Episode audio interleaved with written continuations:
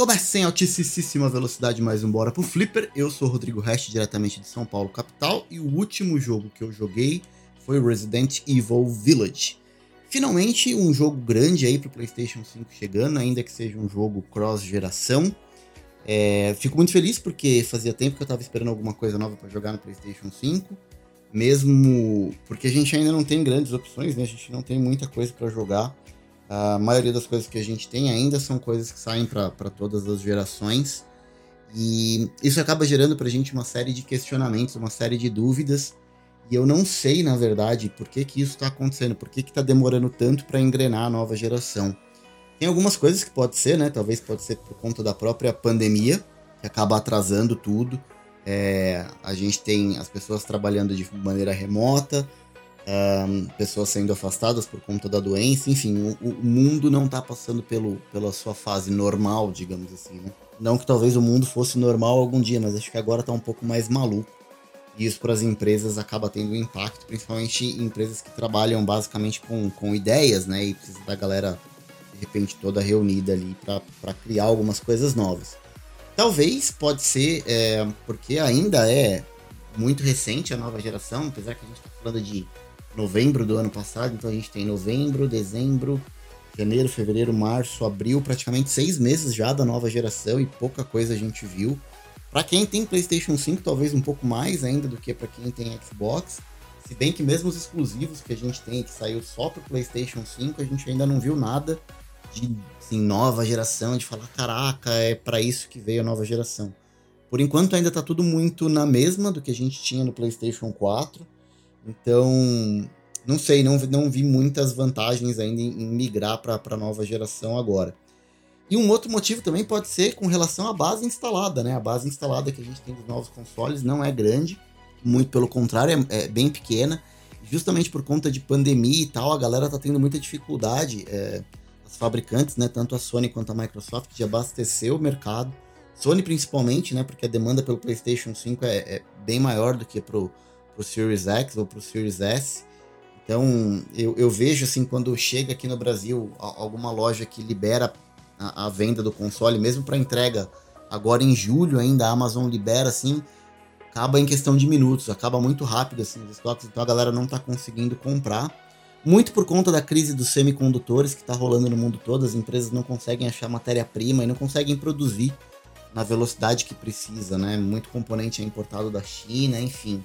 De novo, né, pandemia impactando aí nas importações de consoles e isso também pode estar tá fazendo com que de, as devs, né, as desenvolvedoras de, de, jogos third parties, não estou nem dizendo exclusivos, mas as desenvolvedoras third party não tenham muito interesse em desenvolver alguma coisa focada já para a nova geração e eles acabam dividindo os esforços aí para lançar jogos para a geração do PlayStation 4, do, do Xbox One também do PlayStation 5 e do, dos Series. Então, acho que tudo isso acaba contribuindo um pouco. E é por conta disso, né, é, que a gente vai, vai falar sobre o Ghost of Tsushima no Bora pro Flipper de hoje, que é um jogo que eu acabei decidindo jogar um pouco por falta de opção também, de coisas para jogar na nova geração. Eu joguei ele enquanto eu estava esperando o lançamento do Resident Evil uh, Village. Então foi bem bacana e vocês sabem que o Bora pro Flipper é pautado sempre no que eu tô jogando ou no que eu já joguei. Então, a ideia é essa. Hoje nós vamos falar de Ghost of Tsushima. E aí, ficou curioso? Vamos junto? Bora pro Flipper? Está no ar! Está no ar! O Bora pro Flipper! Uma iniciativa Flipperama de Boteco. Muito bem, aqui no primeiro bloco a gente vai falar um pouco sobre o jogo em si, né? Ele veio fechando a geração no PlayStation 4 e podemos dizer que fechou a geração com chave de ouro. Ele é um exclusivo que chegou no PlayStation 5 pelas mãos da Sucker Punch. E ele conta basicamente o, enredo dele é focado na invasão mongol em solo japonês, chegando ali pela ilha de Tsushima, né? E ele conta a história do nosso personagem principal, que é o Jin Sakai, ele é um samurai, óbvio, ele é o último da linhagem dos clãs, é, do clã Sakai, ele é o último Sakai vivo. E ele conta com a ajuda dele. É, é um tio que ele tem é, que chama é, Shimura. Então são dois clãs que são da mesma família, que são uh, amigos e parceiros, que é o clã Sakai e o clã Shimura, e eles vão combater a invasão, a invasão mongol na ilha de Tsushima, né? Uh, o vilão principal, né, o líder dos mongóis é, é o Khan, e ele é parente, pelo menos na trama, ele é parente do conquistador Gengis Khan e por isso que tem o mesmo sobrenome. O jogo se passa todo uh, no Japão feudal, né? Então é naquele Japão tradicional com as uh, o código dos samurais ali muito presente, o lance da honra, uh, o lance da traição, treinamento, enfim, o código dos samurais está muito presente no jogo.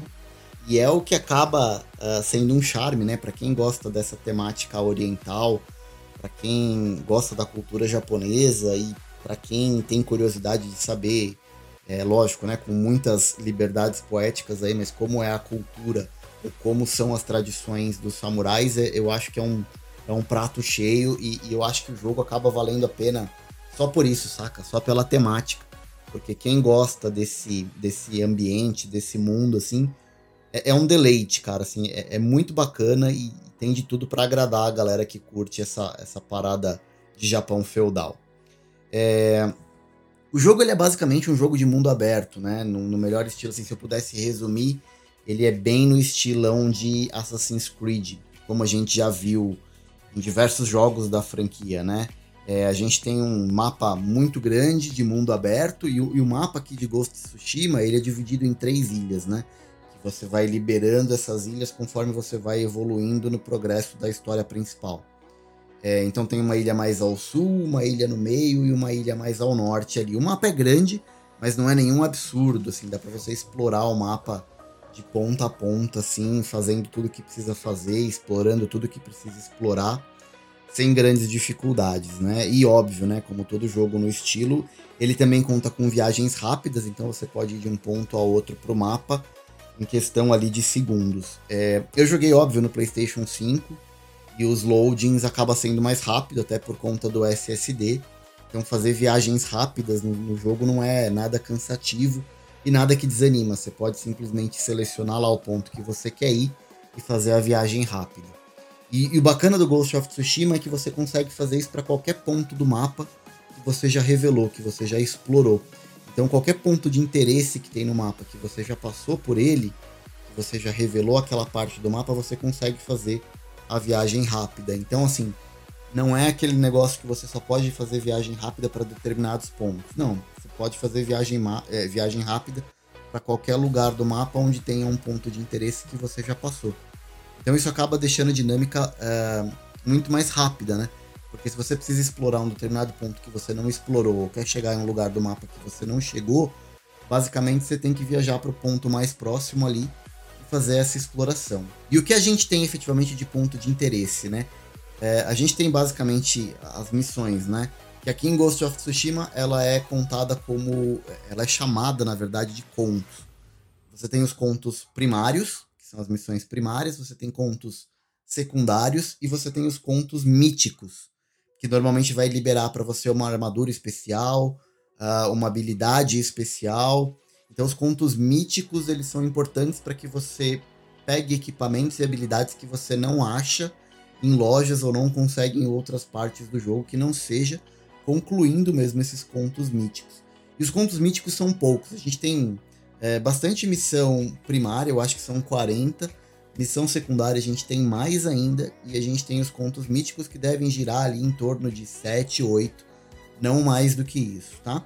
Então, além das missões no, nos mapas, a gente pode visitar templos, onde a gente vai ganhando, uh, aumentando alguns stats do personagem, como por exemplo a habilidade de usar mais de um amuleto, que a gente vai falar daqui a pouquinho.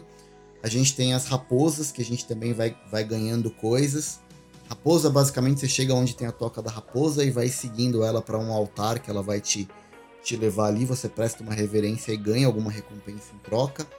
Você pode compor poemas, são lugares do mapa onde o Jin Sakai senta e você olha a paisagem, escolhe alguns pedaços da paisagem e monta ali um poema baseado no que você está vendo. Você escolhe algumas frases, três na verdade, e monta um, uma estrofezinha de um, de um poema também ganha itens, ganha uh, bandanas, né, para armadura, alguns cosméticos.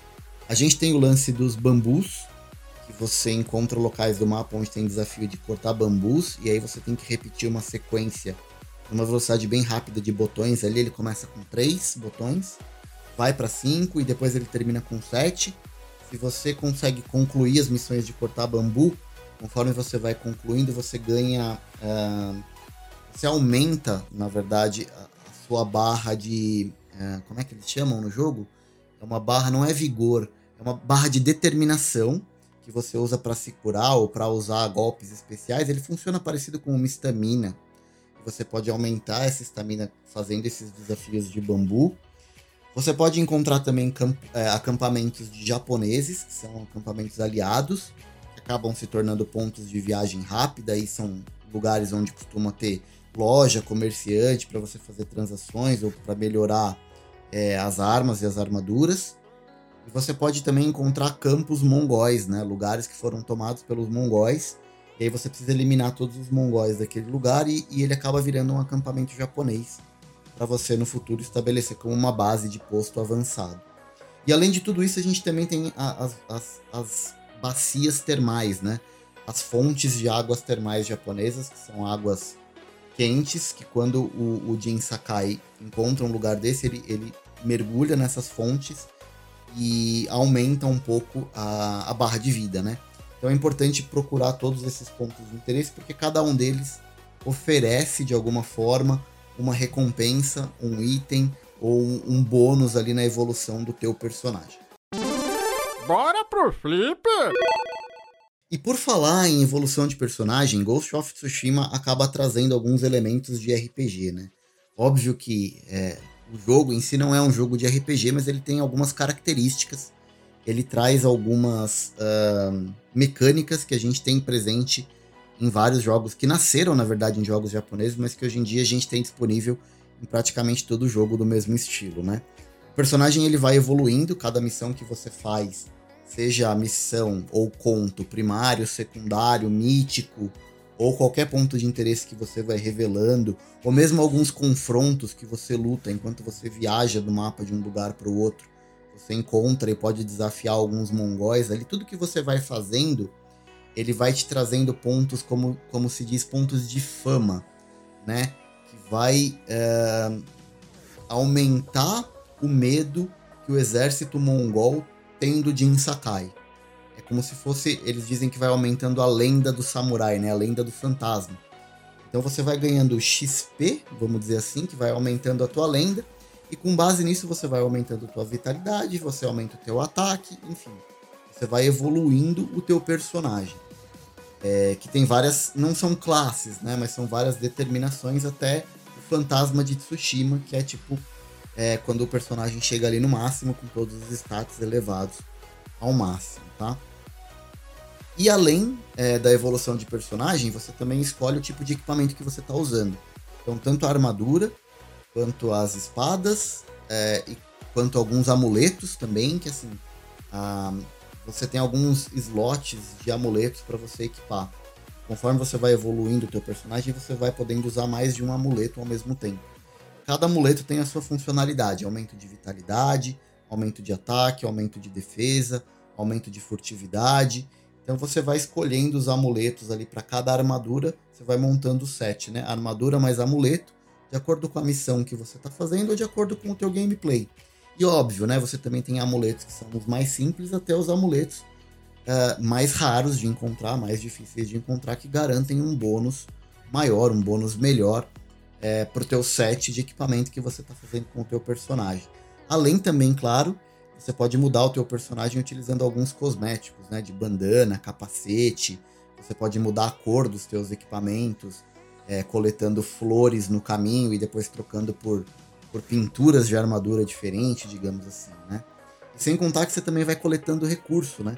Você coleta bambu, coleta couro, coleta metal, coleta ferro, coleta aço, pega é, suprimento que eles chamam, que é como se fosse a moeda do jogo, e nessas vilas, nesses acampamentos japoneses que você vai liberando como posto avançado, você pode fazer melhoria para suas armas com todos esses recursos e suplementos que você coloca, que você coleta, na verdade, né?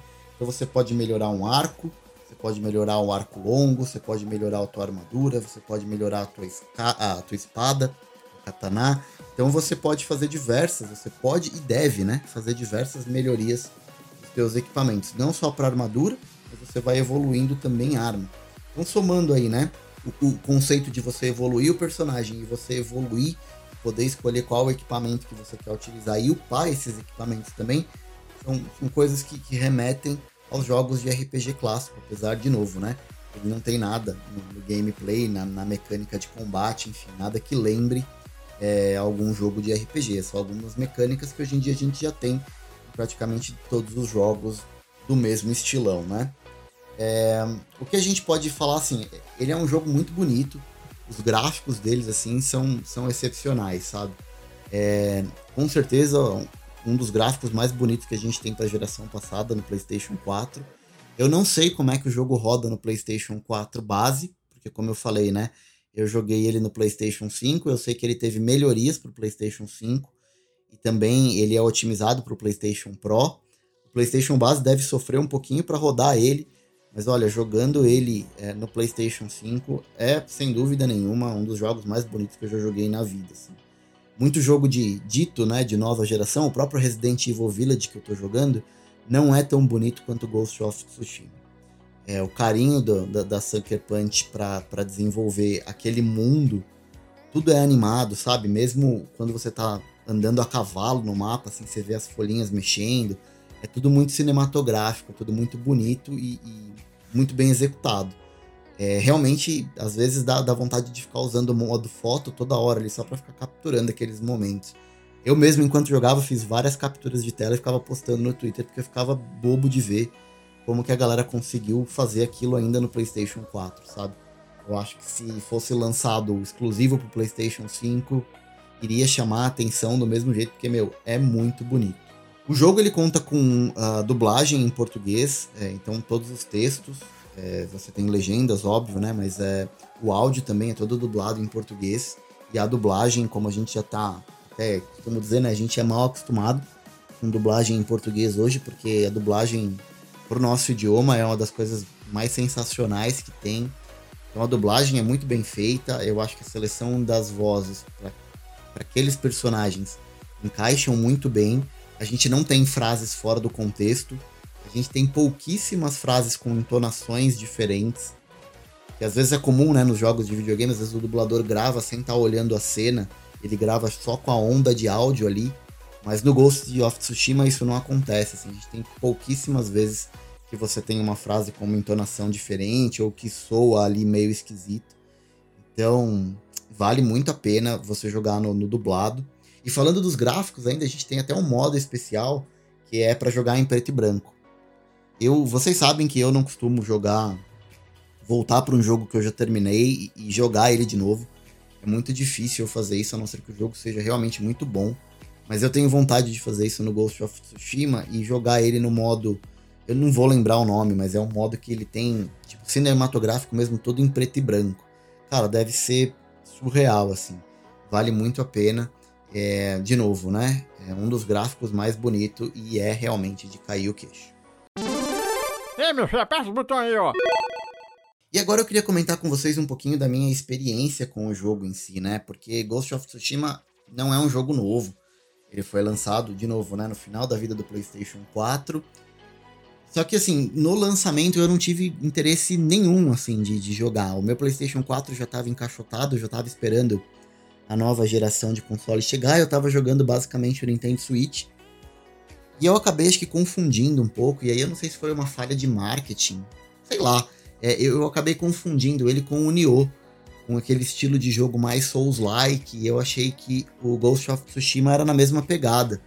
E por isso eu não fiquei com vontade de jogar. Eu achei que era aquele estilo de Dark Souls, muito difícil e tal, e não é um tipo de jogo que eu curto. Eu acabei deixando passar. Só que depois, vendo a galera comentar e tava todo mundo jogando no dia do lançamento e tal, eu acabei ficando empolgado com o jogo. E aí eu fui pesquisar um pouco, um pouco mais a fundo, assim. Eu, eu não vi, confesso que eu não vi nenhum vídeo de gameplay, nada, porque eu não. Jogos que eu pretendo jogar depois, assim, eu não costumo ver vídeo da galera jogando, porque eu acho que perde um pouco a graça. Eu costumo ver, assim, review. e nesses reviews eu acabei descobrindo que não era muito isso que eu tava pensando, sabe? Que ele era um jogo, tipo, acessível para todo mundo. E aí bateu a vontade de jogar. Só que como o meu play já tava, de novo, né, encaixotado, já tava guardado na casa da minha mãe, eu não quis ir lá pegar, montar tudo, enfim. Eu deixei ele aqui na minha lista como um jogo que eu, que eu queria jogar quando eu pegasse o Play 5, eu ia atrás. E aí chegou o Play 5, eu joguei o Homem-Aranha, o Miles Morales, que eu tava com vontade de jogar, enfim. Joguei algumas outras coisas e aí eu tava sem nada para jogar. Olhei a minha lista lá de, de desejos do, do, que eu tinha colocado e vi lá o Ghost of Tsushima. Fiquei acompanhando o preço dele por um tempo para ver se ele baixava de, de, valor, porque ele é um jogo caro. Eu acho que até hoje ele tá com, com preço full ali lançado. Entrou em promoção, acho que um mês mais ou menos atrás, mas eu, enfim, eu já tinha comprado. Ele é um jogo que não baixa muito de preço. E eu acabei comprando ele com preço cheio, assim, mas, cara, foi uma das melhores experiências que eu tive. Uma grata surpresa aí é, quando eu comecei a jogar. Poucos jogos, na verdade, acho que não teve nenhum jogo até hoje desses de mundo aberto que eu consegui fazer todas as missões primárias e, e secundárias. E no, no, Ghost of Tsushima eu fiz tudo. Todos os pontos que tinha para fazer, todos os pontos de interesse que tinha para revelar, eu fiz. É, não vou jogar de novo no modo difícil, que nem às vezes a galera faz para platinar, não. Mas eu tenho vontade de jogar ele de novo no, no, modo normal. E assim, eu fiz tudo que podia. Todos os pontos principais, missões secundárias, os pontos míticos, assim, não ficou absolutamente nada no mapa que eu precisava fazer. Assim, eu explorei tudo e não foi cansativo. Por mais que as missões secundárias você tenha assim muita repetição e é normal, né? Tipo, leva um item daqui para lá, libera esse acampamento aqui, destrói o líder aqui.